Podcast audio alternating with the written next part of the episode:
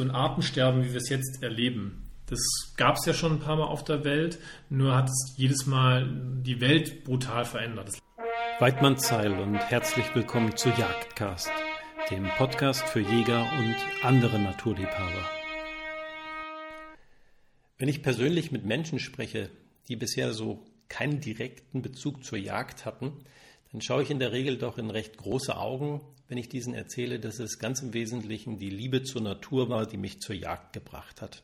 Und ich weiß, dass es vielen von euch so geht. Und da verwundert es natürlich nicht, dass sich viele Jäger in den unterschiedlichsten Arten und Weisen für den Natur- und Artenschutz einsetzen.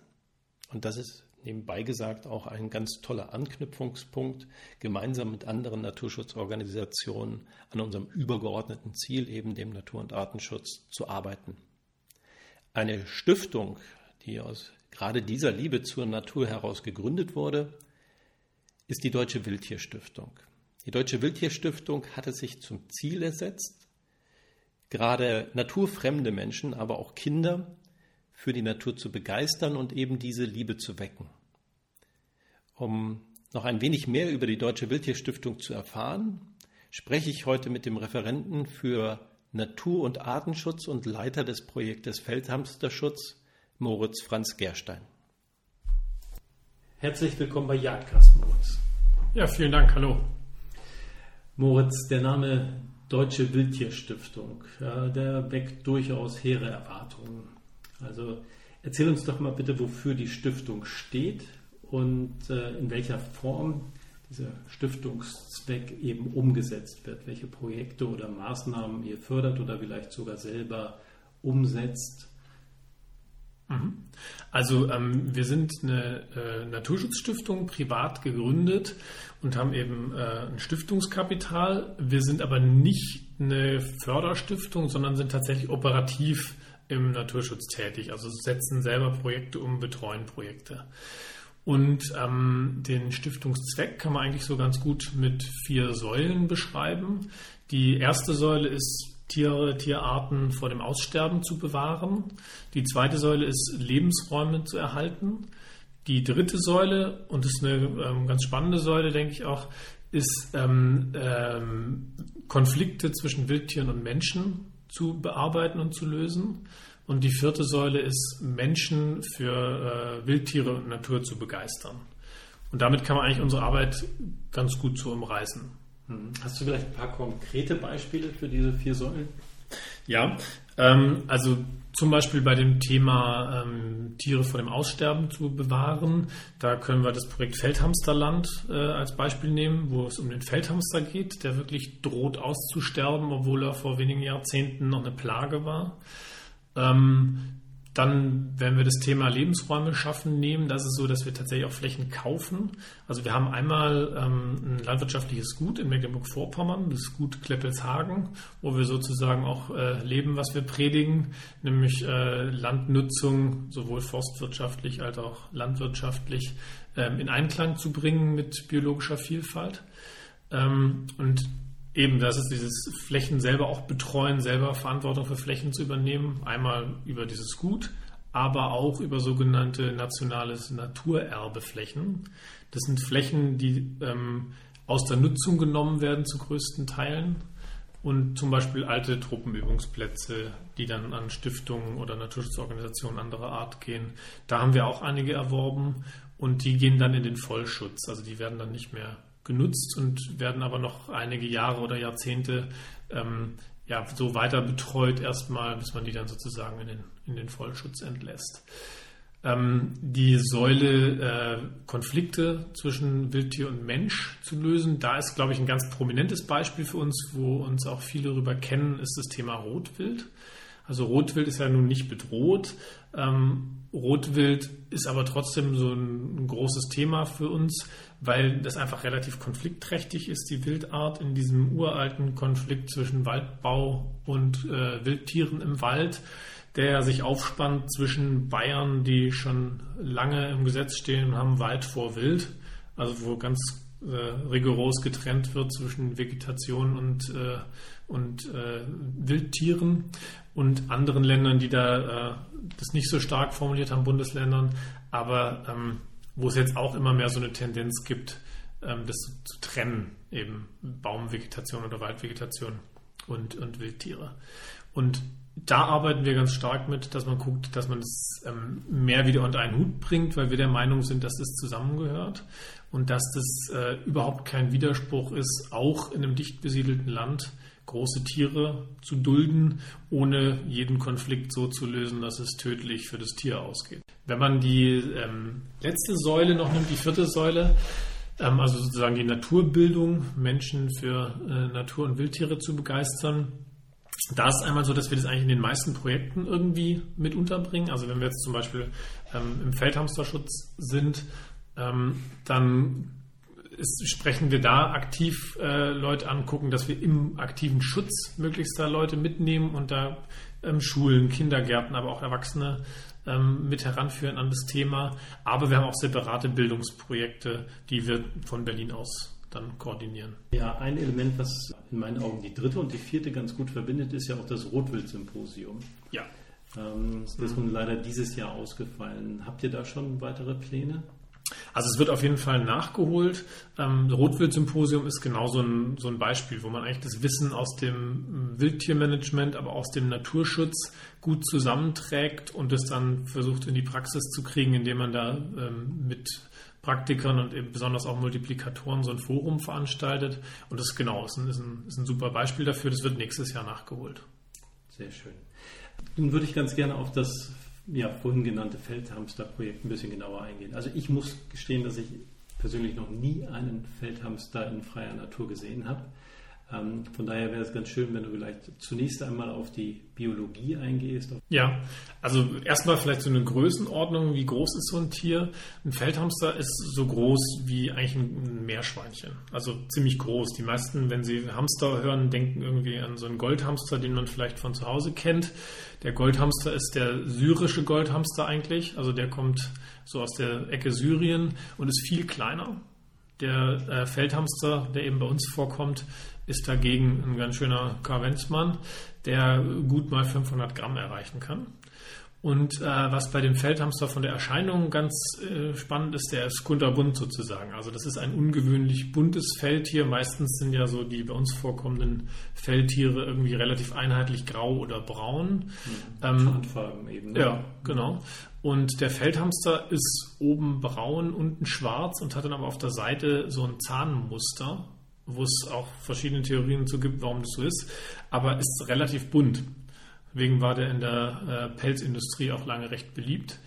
Ähm, und dann ist es so, dass die in Bauen leben, also die verbringen den größten Teil ihrer Zeit unter der Erde und graben ziemlich tief. Also im Vergleich zu Mäusen oder Ratten graben Feldhamster viel, viel tiefer, bauen viel größere, viel komplexere Baue. Und für einen Feldhamster ist es nicht ungewöhnlich, auf zwei Meter Tiefe zu graben.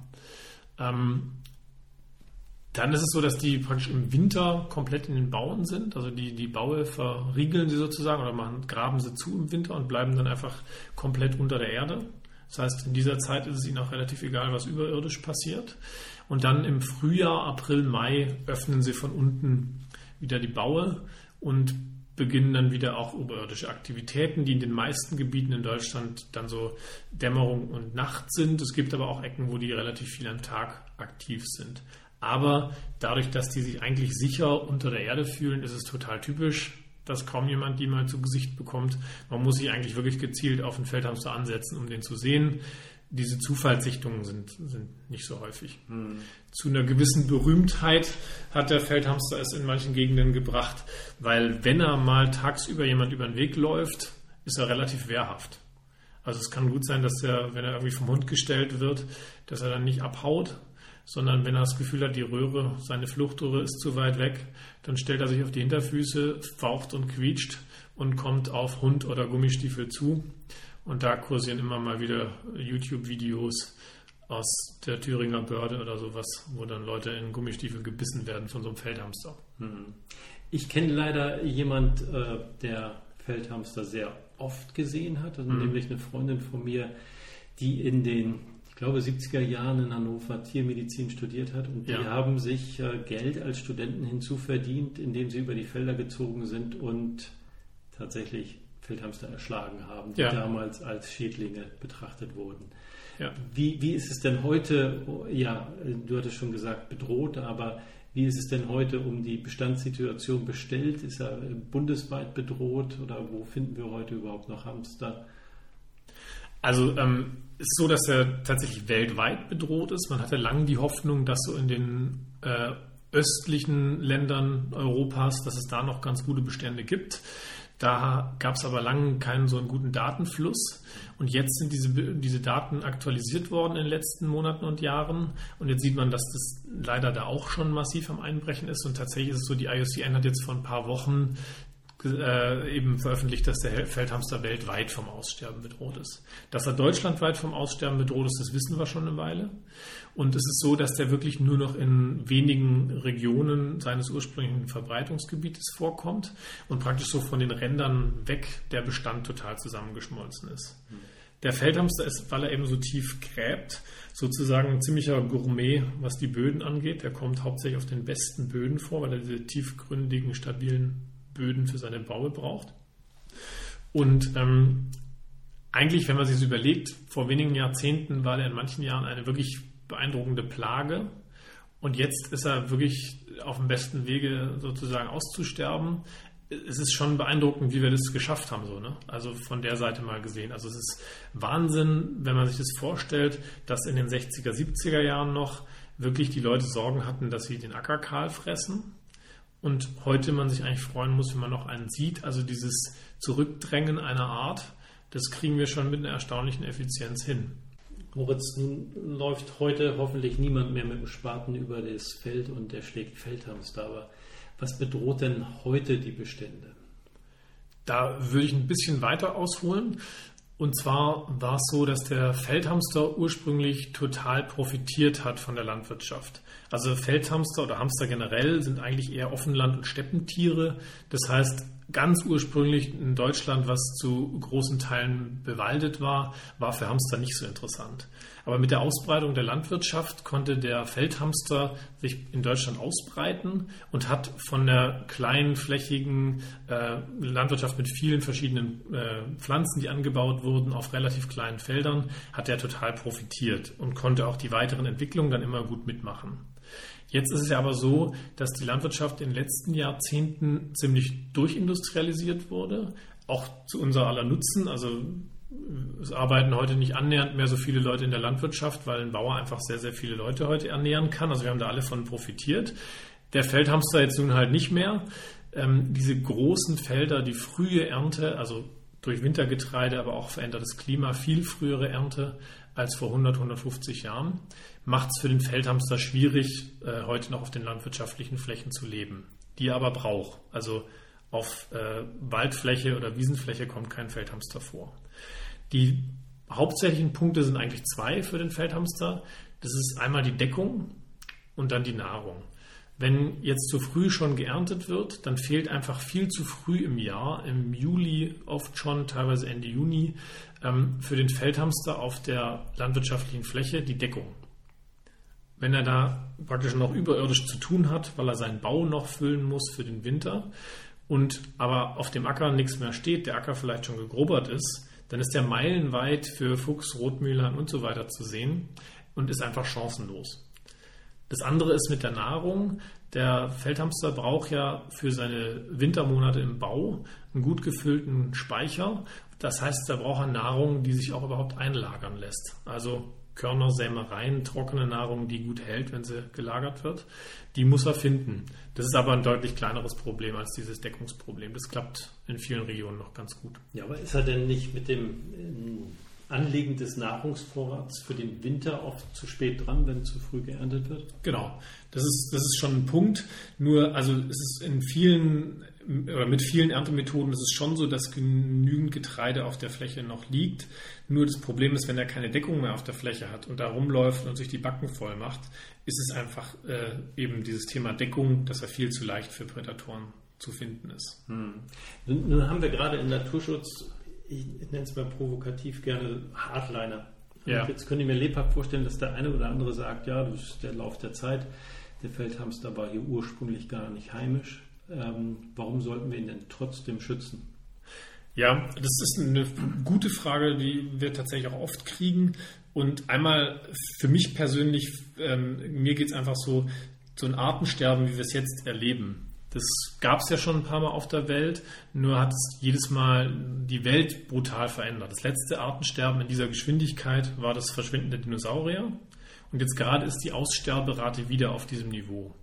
Und das wird dieses Mal von uns Menschen ausgelöst. Das ist sozusagen das, der große Blick drauf und ich persönlich bin mir sicher, dass das auch in Sachen Risikomanagement einfach nicht klug ist, das weiterlaufen zu lassen, sondern wir sind, glaube ich, besser beraten, wenn wir da probieren, auf die Bremse zu gehen. Jetzt speziell auf den Feldhamster gesprochen, ist es für mich persönlich so, wir sollten den Respekt vor diesem Leben haben, dass wir da nicht äh, das einfach aussterben lassen, sondern dass wir einfach aus dem Tier selber sagen, das hat einen Wert, wir tun unser Bestes dafür, es zu erhalten. Wenn man so weit nicht gehen möchte, dann muss man, glaube ich, sagen, überblicken wir oft nicht, wie viele Arten wir aus so einem Ökosystem entfernen können, bis es instabil wird. Und ähm, es gibt ja dieses Holzturmspiel, wo man immer ein Klötzchen nach dem anderen aus dem Turm zieht und der hält ziemlich lange, aber irgendwann kippt er halt doch um.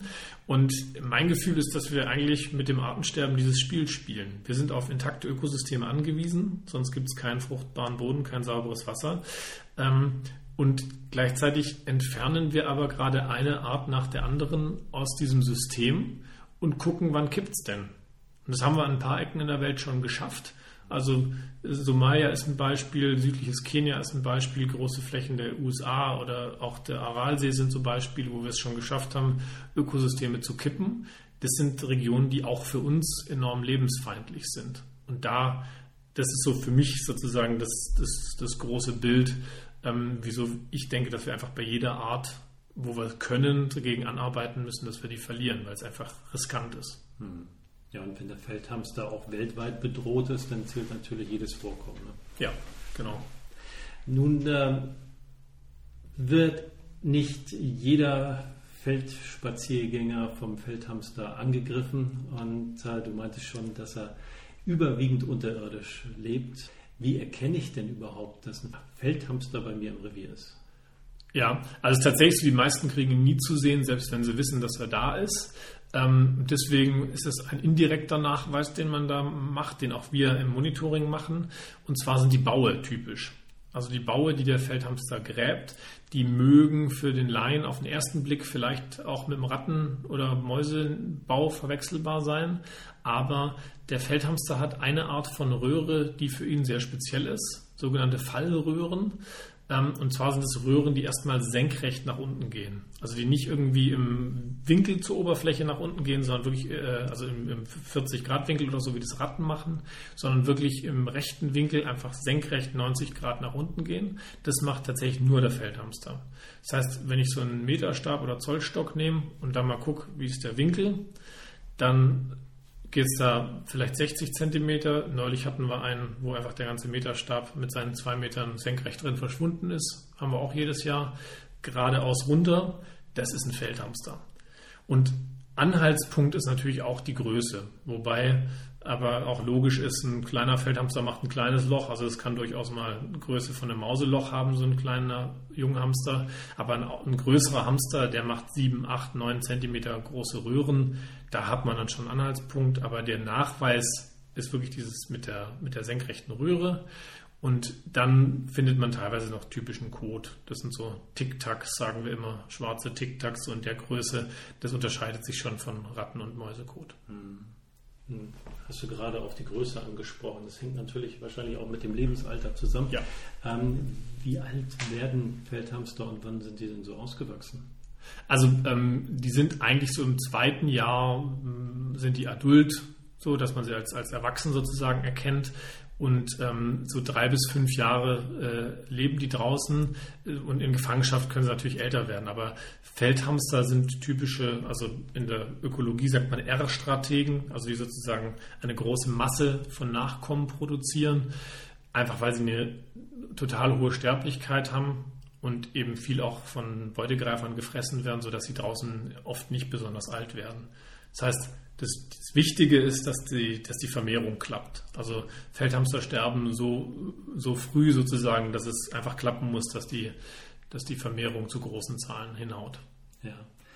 Ähm, nun habe ich vorhin, glaube ich, ein bisschen geträumt, aber ähm, ist das Thema Nagergifte überhaupt noch eins? Äh, wenn ich mich richtig erinnere, hast du das gar nicht erwähnt, was die Bedrohung der Feldhamster angeht. Ja, also ähm, habe ich nicht erwähnt, stimmt. Ähm, aber es ist gerade wieder ein sehr akutes Thema. Also ähm, wie genau sich das jetzt auf die Bestände akut jetzt aktuell noch auswirkt, ist nicht so einfach zu sagen, weil es dazu keine, keine guten Daten gibt. Ähm, historisch hat es sicher eine große Rolle gespielt, aber es ist tatsächlich so, dass Nagergifte ja noch ausgebracht werden. Das wissen viele nicht. Also wir vergiften tatsächlich auf landwirtschaftlicher Fläche noch Säugetiere. Ähm, das sind so ähm, Rodentizide heißen die, das sind ähm, Zinkphosphide in der Regel, also so auf Zink- und Phosphorbasis-Gifte. Und da geht es in erster Linie mal um Mäuse. Gerade dieses Jahr haben wir in manchen Ecken wieder starke Mäusevermehrungen. Und da ist natürlich klar, da muss der Landwirt irgendeine Handhabe gegen haben, um seine Ernte zu schützen. Ähm, jetzt aus Feldhamsterschutzsicht schmerzt uns das natürlich, wenn das so ein Zinkphosphid ist, weil das natürlich generell für Säugetiere und halt eben für Feldhamster als Nager speziell einfach tödlich giftig ist. Und ähm, das ist jetzt gerade wieder sehr aktuell, weil letztes Jahr wurden die Anwendungsbestimmungen für diese Mittel geändert. Und man durfte sie ganz großräumig in Haselmaus- und Feldhamsterverbreitungsgebieten nicht mehr einsetzen. Was ja grundsätzlich wir erstmal natürlich sehr erfreulich fanden. Nur war es dann von Bundesland zu Bundesland unterschiedlich, wie genau das umgesetzt wurde. Also was genau eigentlich Verbreitungs- oder Vorkommensgebiet heißt. Ähm, was natürlich für die Landwirte nicht nachvollziehbar war, wenn äh, Sachsen das völlig anders gehandhabt hat als Sachsen-Anhalt und wieder anders gehandhabt hat als Rheinland-Pfalz. Und da gab es dann deutliche Proteste und dann sind die wieder teilweise zurückgenommen worden. Also auch ein ganz schwieriges Hin und Her bei, dieser, bei diesen Zulassungsbestimmungen und Anwendungsbestimmungen, sodass es jetzt gerade wieder diskutiert wird, dass man doch wieder in Hamstervorkommensgebieten äh, diese Mittel einsetzen darf mit Ausnahmegenehmigung, ähm, sodass wir da gerade wieder das befürchten, dass es wieder mehr an Bedeutung gewinnt, wenn es jetzt doch wieder zugelassen wird. Hm. Wo sind da die kritischen Bereiche oder magst du da nicht drauf eingehen? Ähm, jetzt räumlich, wo ja, die sind? Ähm, also ganz kritisch äh, sind da ähm, die, die ähm, Bundesländer Thüringen und Sachsen-Anhalt, wo wir gerade kritisch drauf gucken. Muss man auch sagen, das sind die, wo diese Mäuseprobleme am stärksten auftreten und wo natürlich dann die Versuchung, das doch wieder auch auf Hamsterflächen äh, zu legalisieren, hoch sind. Und da sind wir jetzt einfach gespannt, wie genau das angewendet wird. So. Es gibt andere Möglichkeiten, Mäuse zu bekämpfen, also mit der Bodenbearbeitung. Was man leider nicht mehr so viel sieht heute, ist äh, einfach so äh, Vogelwarten sozusagen aufzustellen. Das hat man früher viel häufiger gemacht. Und bestimmte Greifvögel sind ja echt sehr, sehr effizient, was Mäusebejagung angeht. Also es hat durchaus einen Effekt. Das wird heute leider nicht mehr viel gemacht. Ähm, und da denken wir halt, es sollte da eine Kaskade geben. Also Gift sollte, wenn überhaupt, die letzte Lösung sein. Hm. Ja, vielleicht einfach mal auch an den Brutmöglichkeiten für ja. spezialisierte Mäusejäger arbeiten, wie die ja. Schleiereulen. Ne? Ja, und gerade Schleiereulen sind da, also die sind wahnsinnig effiziente Mäusejäger. Also die sind ja total darauf spezialisiert. Mhm. Und also ich bin ja von der Ausbildung her, ich bin Tierarzt. Das heißt, ähm, ich habe auch ein Staatsexamen in Pharmakologie machen dürfen und mich viel mit Wirkstoff und Wirkstoffverstoffwechselung beschäftigen dürfen. Für mich ist die Idee, dass wir so Gift ausbringen, ist immer schwierig, weil ähm, man muss zwar das Ursprungsmolekül muss man in der Zulassung ganz gut beforschen, aber die Zerfallsprodukte die werden oft ein bisschen vernachlässigt. So. Und da haben wir ja schon oft Überraschungen erlebt, wo dann diese Zerfallsprodukte sich anreichern. Und man muss ganz ehrlich sagen, bei Gift überreißen wir oft die letztendlich langfristigen, auch kumulativen Auswirkungen überhaupt nicht gerade wenn da auch verschiedene Wirkstoffe aus dem Acker noch zusammenkommen. Deswegen bin ich, äh, so rein auch medizinisch geguckt, bin ich immer persönlich ganz vorsichtig, wenn es um so Gifteinsätze auf der Fläche geht. Und ähm, da sehen wir aber auch bei vielen Landwirten Umdenken, dass die probieren, das einfach so, so minimal und so präzise wie möglich zu machen. Hm, sehr schön. Ähm, nun setzt sich nicht nur die Deutsche Wildtierstiftung für den Naturschutz ein, sondern auch viele Jäger ja. ähm, sind aktiv im Naturschutz. Ähm, was können wir als Jäger denn machen, damit sich der Feldhamster bei uns im Revier wohler fühlt?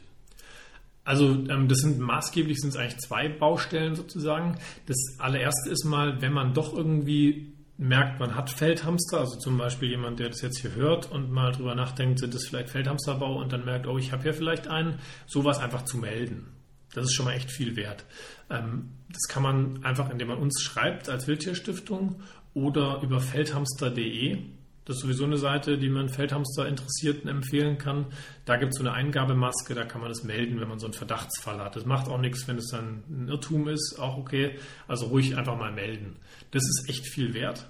Ähm, und die andere Baustelle ist sozusagen das Anlegen von, ähm, ja, von, von Kulturen oder Biotopen, die dem Feldhamster helfen. Ähm, und zwar ist, sind es maßgeblich sind es Blühstreifen. Also das machen Jäger so oft, dass sie so darauf hinwirken, dass man so Blüh- oder Wildessungsflächen anlegt. Gerade in so Offenlandschaften sind es ja oft einfach die Blühstreifen, die halt in dem jeweiligen Bundesland gefördert werden. Das hilft schon viel. Und zwar ist es genau das Thema mit der, mit der Deckung und aber auch das Thema mit dem Futter, dass diese Blühstreifen ja länger stehen bleiben als das Getreide. Das heißt, ich habe dann schon mal länger Deckung. Und dann ist es so, der Hamster ist eigentlich sozusagen äh, diese unterirdische Wildsau, also der frisst alles, was nicht bei drei auf den Bäumen ist, vom Regenwurm über Mäusebabys zu Luzerne, Getreide und so weiter, Obst. Das heißt, in diesen Grünstreifen findet er auch immer irgendwas zu fressen. So. Und wenn dann noch da irgendwas dabei ist, was einlagerbar ist, also irgendwie Wicke oder sowas, dann hat er auch was, was er einlagern kann. Also diese Blühstreifen, da denkt man erstmal an Wildbiene, Rebhuhn und sowas, aber das hilft auch dem Feldhamster. Hm. Ja, sehr schön. Nun ist das ja auch was, was der ja, Jäger sehr wahrscheinlich in Kooperation mit dem Landwirt macht. Ja. Aber können die Landwirte äh, über das Offensichtliche hinaus noch etwas tun, damit äh, der Feldhamster sich auf ihren Flächen wohler fühlt. Die werden ja den größten Hebel haben, ja. Äh, aber wahrscheinlich auch oft das Ganze mit zumindest potenziell verringerten Erträgen bezahlen. Sprich, kriegen die gegebenenfalls auch ähm, Fördergelder dafür. Ja, also das sind jetzt mehrere ähm, wirklich gute Punkte. Das eine ist, dass ähm, die Landwirte sich teilweise ja selber noch daran erinnern, dass das mal eine Plage war, der Feldhamster. Sprich, da gibt es teilweise noch so eine, eine, gesunde Skeptik, ob man jetzt wirklich dem Tier, was einem vor 30 Jahren noch teilweise ganz schön Stress bereitet hat, jetzt unter die Arme greifen will. Das heißt, das ist so manchmal noch eine Hürde, über die man so ein bisschen hinweg muss. Aber ähm, wir haben echt viele Landwirte, mit denen wir da wirklich gut zusammenarbeiten bei dem Thema und ganz richtig, die Landwirte haben da einen großen Hebel. Und so das Klassische ist, dass man wirklich so Ernteverzichtsstreifen macht oder Ernteverzichtsflächen macht, dass man in so einem Getreidefeld einfach was stehen lässt.